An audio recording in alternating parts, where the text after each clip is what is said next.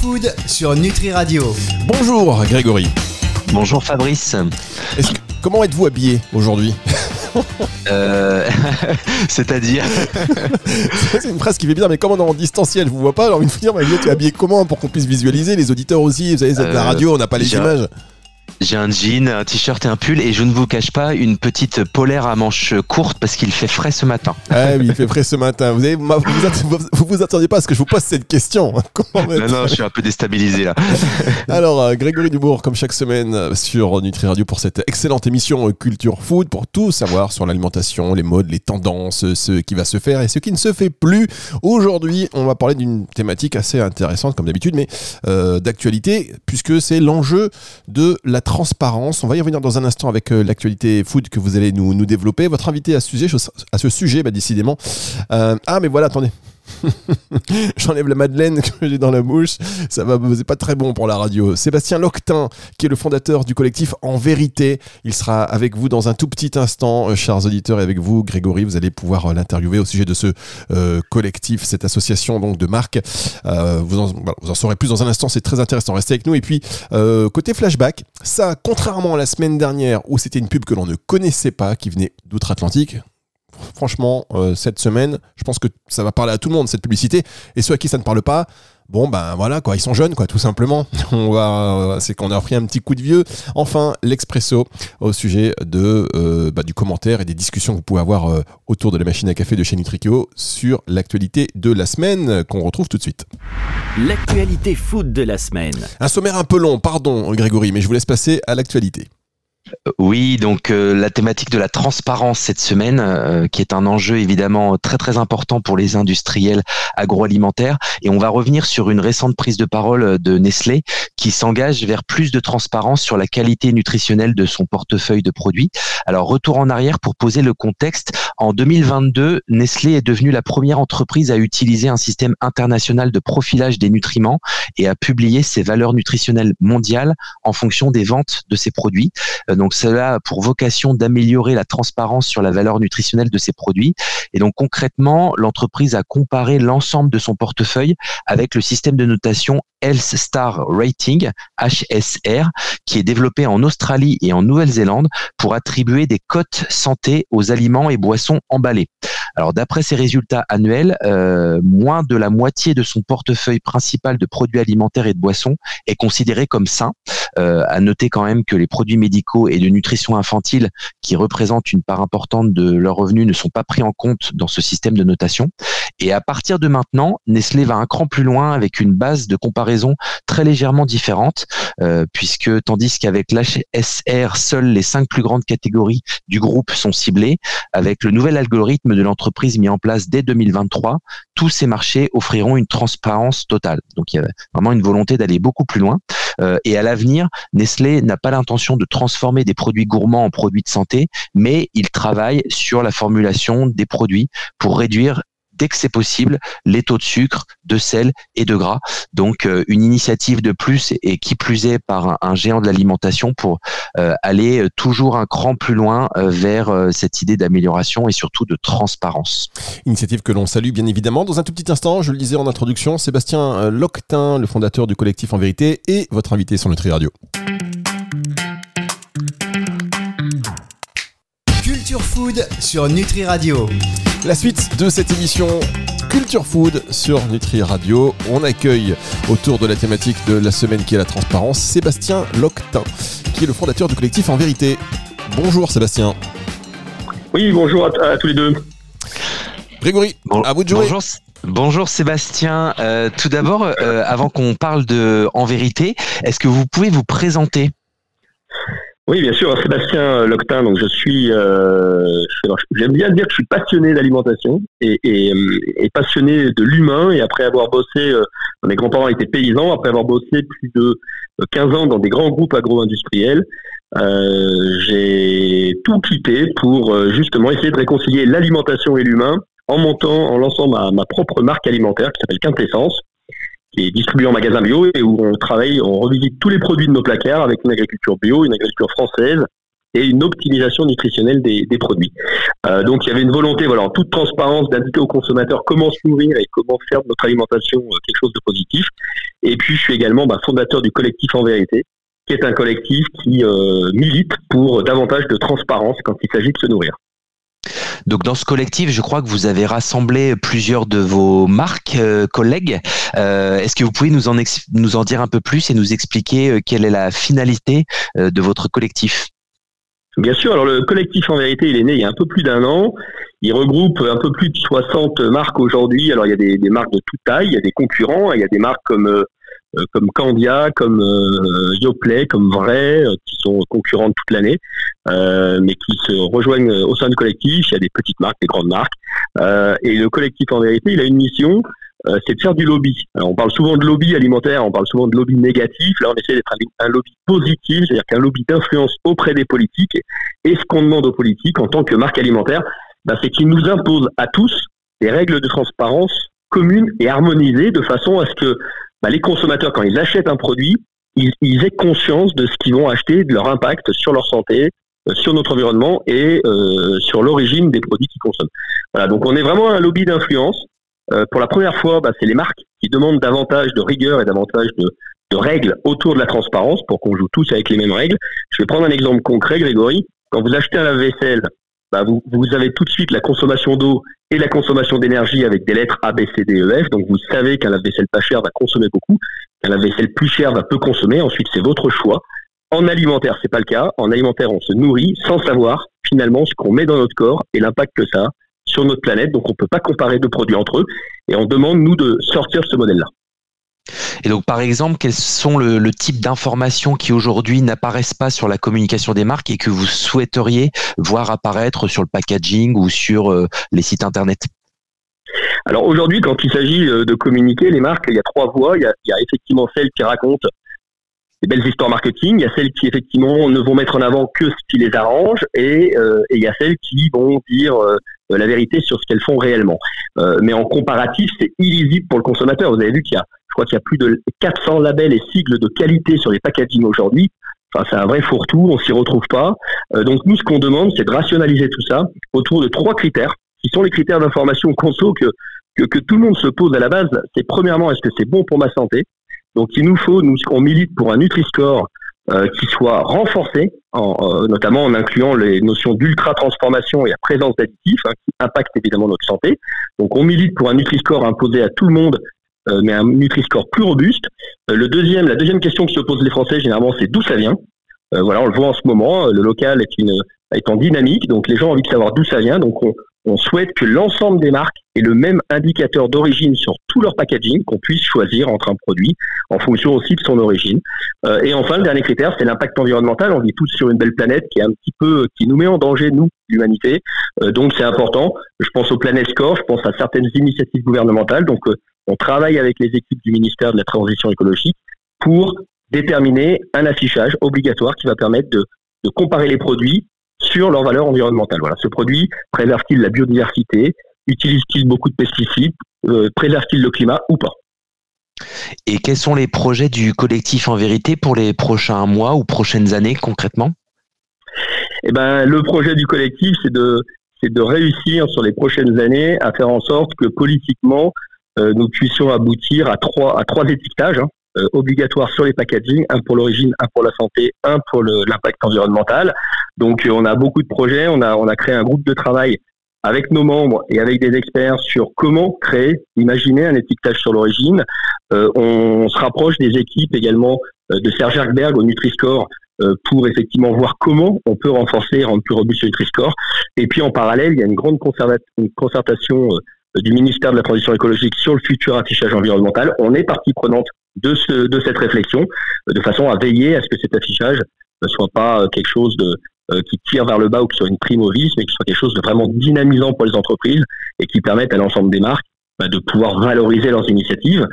donc on a une feuille de route sur deux ans qui est assez dense, mais c'est la première fois et c'est vachement enthousiaste de se dire que, que les marques ont conscience de l'enjeu et que on fait tous le pari qu'un consommateur bien informé sera un consommateur qui qui achètera en connaissance de cause et qui achètera certainement mieux collectivement.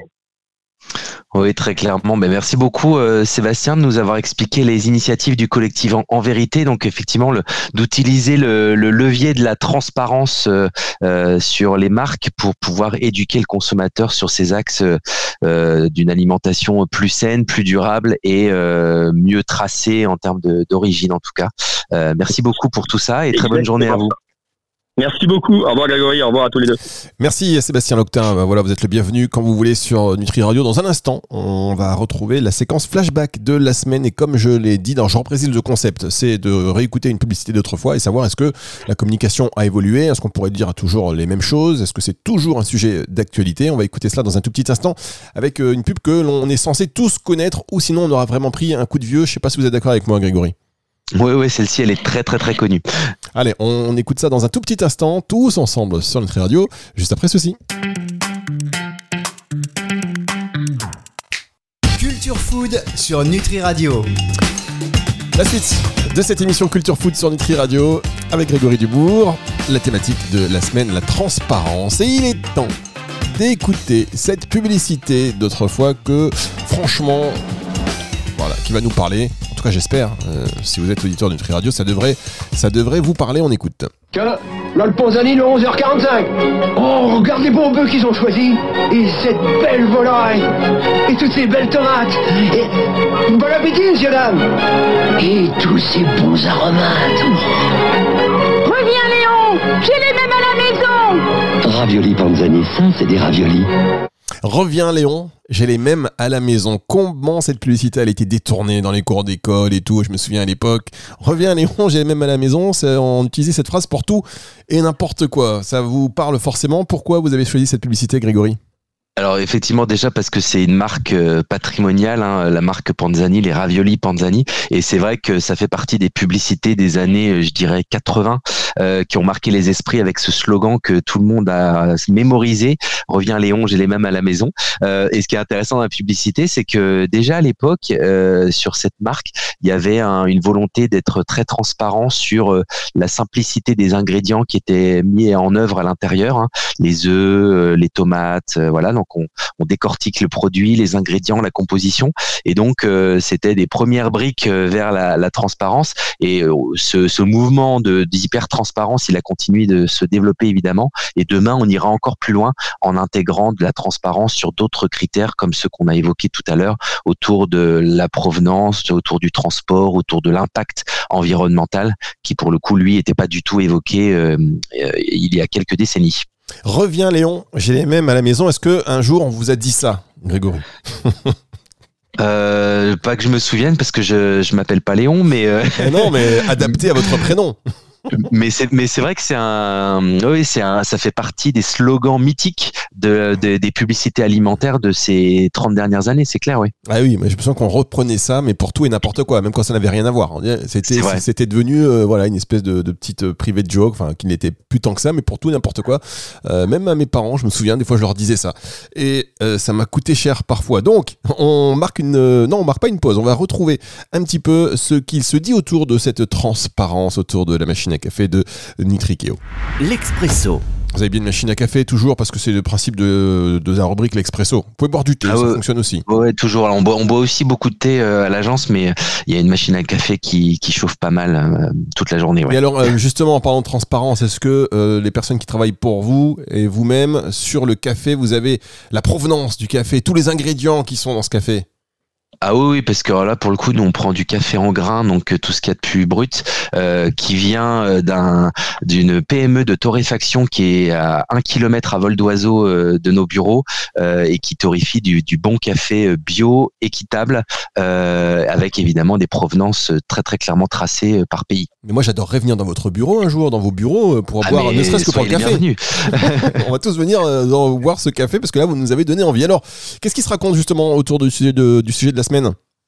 Alors on a échangé en fait sur les différents leviers à activer sur les, toutes les strates de la filière pour une démarche holistique de transparence. Alors, au-delà de l'origine des produits, on pense par exemple au mode de transport. Euh, aujourd'hui, c'est une information qui est très très peu, voire pas disponible pour les consommateurs. Euh, et faire preuve de transparence sur son point, sur ce point, ça nous paraît être une des clés de succès. Pour informer, pour sensibiliser et finalement euh, agir in fine pour le climat. Ensuite, transparence des packaging. Alors transparence pour le coup au sens littéral, puisque sur certaines catégories de produits comme le fromage, une majorité des consommateurs apprécient les emballages transparents pour juger par eux-mêmes de l'aspect, de la taille et de la fraîcheur du fromage. L'emballage opaque dissuaderait les consommateurs d'acheter le produit car ils considèrent que c'est un risque d'acheter un produit sans avoir une idée précise de sa qualité. Alors attention néanmoins à ne pas intégrer trop de plastique euh, dans les emballages au détriment du carton par exemple, euh, parce que euh, bah voilà, on sait que la, consommation de, plastique peut avoir euh, des effets délétères par ailleurs au niveau environnemental. Euh, transparence également sur un autre sujet qui est émergent, qui sont les données personnelles ou les données qui sont liées à des ingrédients ou à la réglementation. C'est un grand sujet aujourd'hui, la collecte de données euh, pour, par exemple, développer la personnalisation de la nutrition. Il faut pouvoir collecter des données, les partager euh, pour euh, comprendre et créer de la connaissance autour de ces produits. Ou un autre exemple qui est la collecte de données autour de l'impact de certaines molécules sur la santé, comme le CBD dont on a beaucoup parlé, puisque ça exige une totale transparence de la part des entreprises en termes d'utilisation des données et de communication. un autre sujet, c'est le gaspillage alimentaire, puisque à l'instar du label intégré dans les supermarchés euh, qui va d'une à trois étoiles pour les enseignes agissant contre le gaspillage et les décès inutiles. Donc voilà, de plus en plus on demande aux marques ou aux distributeurs d'être transparents sur euh, leur gestion des déchets et euh, sur leur contribution à cette grande thématique du gaspillage alimentaire. Donc voilà, c'est quelques exemples pour sortir un peu du cadre autour de cette idée de transparence. Mais en fin de compte, la transparence en alimentation, elle doit infuser sur toutes les strates de la filière, sur tous les maillons de la chaîne, pour là aussi toujours contribuer à créer un système alimentaire qui soit plus juste, plus durable et plus sûr pour tous. Eh bien, merci beaucoup Grégory et merci à vos équipes. Alors juste pour revenir avant de se quitter sur cette idée euh, qui, je ne sais pas si elle est déjà généralisée ou si elle va se généraliser, mais sur la transparence par rapport au mode de transport. Ça, c'est quelque chose qui va se faire, vous pensez? Je pense qu'on finira par, euh, par y venir parce que c'est une demande des consommateurs. De toute manière, on va avoir besoin, euh, on commence déjà à le faire parce qu'on on a l'origine géographique de provenance des produits. Donc, on, se doute bien que une tomate qui vient d'Espagne, euh, elle n'est pas venue euh, à pied. voilà. Mais, euh, mais après, sensibiliser effectivement sur le transport et avec les transports plus durables qui se développent, le transport en train, le, le, les camions électriques, ce genre de choses, les marques vont avoir tendance à mettre ça en avant et surtout à intégrer ça global dans une notation climatique, environnementale, le Planet Score ou ce type de label. Mais est-ce que ce sera pas aussi du, greenwashing, par exemple, euh, euh, l'occasion de pour des oui, venu en voiture électrique ou venu en avion euh, en deltaplane, enfin, je sais pas, je, dis un peu n'importe quoi, j'exagère, je caricature, mais alors, comme toute démarche de transparence, il faut qu'elle soit sincère, c'est-à-dire que pour pas justement que ce soit du greenwashing, il faut que ce soit appuyé sur des, des faits réels et des faits surtout qui ont de l'impact, qui soient pas des, des épiphénomènes qui qui servent pas grand-chose si ce n'est le marketing et la com de la marque. Ouais, en tout cas, moi je suis un peu dubitatif. Est-ce que le consommateur vraiment s'intéresse quand il y a un produit qui vient euh, du son pays d'origine, qui est un bon produit, est-ce que le fait qu'il vienne en avion, ça, doit, ça doit forcément dévaloriser sa marque, sa notation, pardon je pense qu'aujourd'hui on n'y est pas, mais on va y venir. Euh, on va y venir puisque le consommateur à titre personnel, il commence parfois déjà à faire des arbitrages entre euh, la voiture, le train, l'avion. Euh, bon bah demain, s'il prend conscience que ces aliments voyagent beaucoup, bah, il va se poser la question de l'impact environnemental du transport de ces aliments. Ah oui, et puis même des aliments qui peuvent nous arriver en drone, par la voie de drone. Ça peut se développer aussi. Qu'est-ce que vous en pensez, Grégory? Euh, bah, c'est pas impossible. Alors c'est peut-être pour le coup c'est peut-être pas ce qui est le plus euh, écologique, mais euh, il faut savoir que le transport en drone a déjà été expérimenté dans l'univers du médicament. On peut se faire ah livrer euh, dans certaines villes, enfin il y a eu des tests en tout cas pour livrer des médicaments par drone. Bon, en tout cas, voilà, c'est une petite digression, comme ça on prolonge la conversation. Et si vous voulez aussi la prolonger, vous n'hésitez pas. On a un numéro de téléphone, un portable en plus, comme ça, à toute heure du jour et de la nuit, vous tombez sur le répondeur 06 66 94 59 02 06 66 94 59 02. Vous nous envoyez un petit message hein, sur WhatsApp ou, comme vous le faites habituellement, sur la page de contact du site nutriradio.fr ou même en téléchargeant l'application. Cette émission, vous la retrouvez en podcast dans son intégralité à partir de dimanche 18h, non seulement sur Nutri Radio, mais sur toutes les plateformes de streaming audio. Merci à vous, Grégory. À la semaine prochaine.